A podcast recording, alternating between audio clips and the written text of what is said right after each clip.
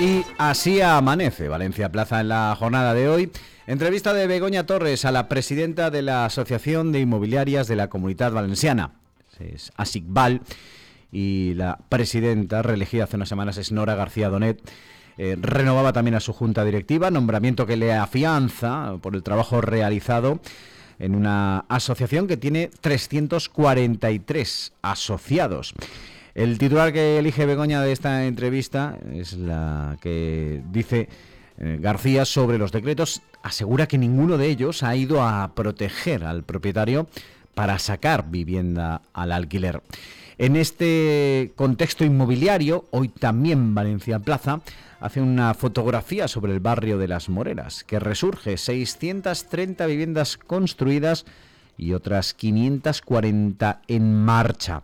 Quizá la apertura de la línea 10 de Metro Valencia la pasada primavera ha puesto en el mapa esa nueva parada, la de Moreras, allí en el resquicio entre el Oceanographic y el centro del barrio de Nazaret, superando las vías del tren de Serrería, se erigen pues nuevas promociones. 300.000 metros cuadrados de superficie. El sector de Moreras que pretendía constituir la conexión entre el núcleo urbano de Valencia y Nazaret, sin embargo, fue uno de los espacios que experimentaron el impacto del estallido de la burbuja inmobiliaria.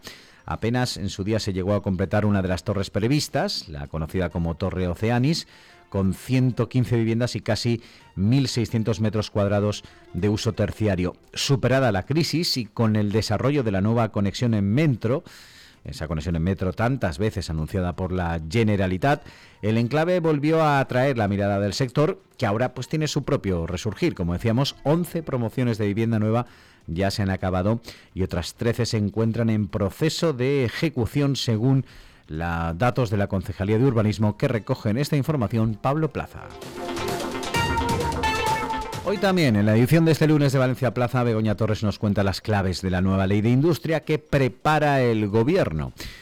Un Consejo de Ministros dará luz verde, el Consejo de Ministros dará luz verde al anteproyecto que sustituirá a la ley de 1990 92. Hace ya una semana que el Consejo daba luz verde al anteproyecto que busca reforzar el papel del tejido empresarial, fortalecer la soberanía estratégica industrial y adoptar nuevos instrumentos para mejorar su competitividad en la esfera internacional.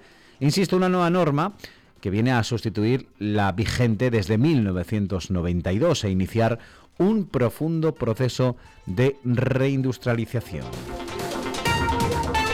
Tenemos un confidencial hoy en nuestra edición. Carlos Bielsa ficha al periodista Carlos Alós para reforzar su equipo de comunicación. Se ultima esa incorporación, un fichaje dirigido a reforzar a todo el equipo, en especial eh, todo lo que es el Grupo Socialista de Cooperación Municipal, Municipal, Coordinación Institucional y Cohesión Territorial. Fernández Bielsa suple así la baja sufrida en julio con el traslado de la también periodista Lourdes Nardal a la dirección de la comunicación de la Sociedad Valenciana de Gestión Integral de los Servicios de Emergencia. A los procede del diario Levante.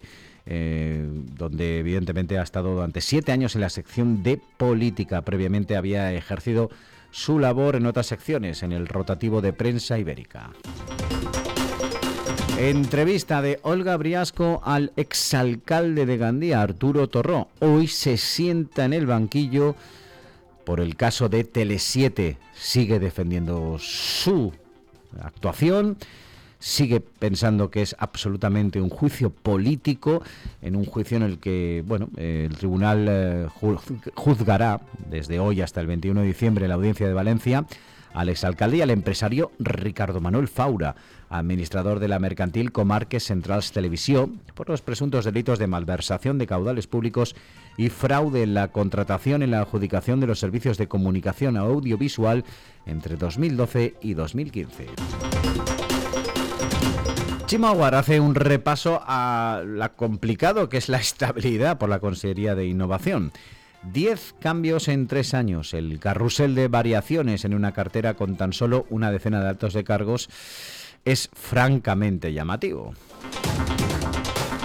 Marta Gozalvo realiza otro análisis, en este caso entre la difícil convivencia entre Podem y Esquerra Unida.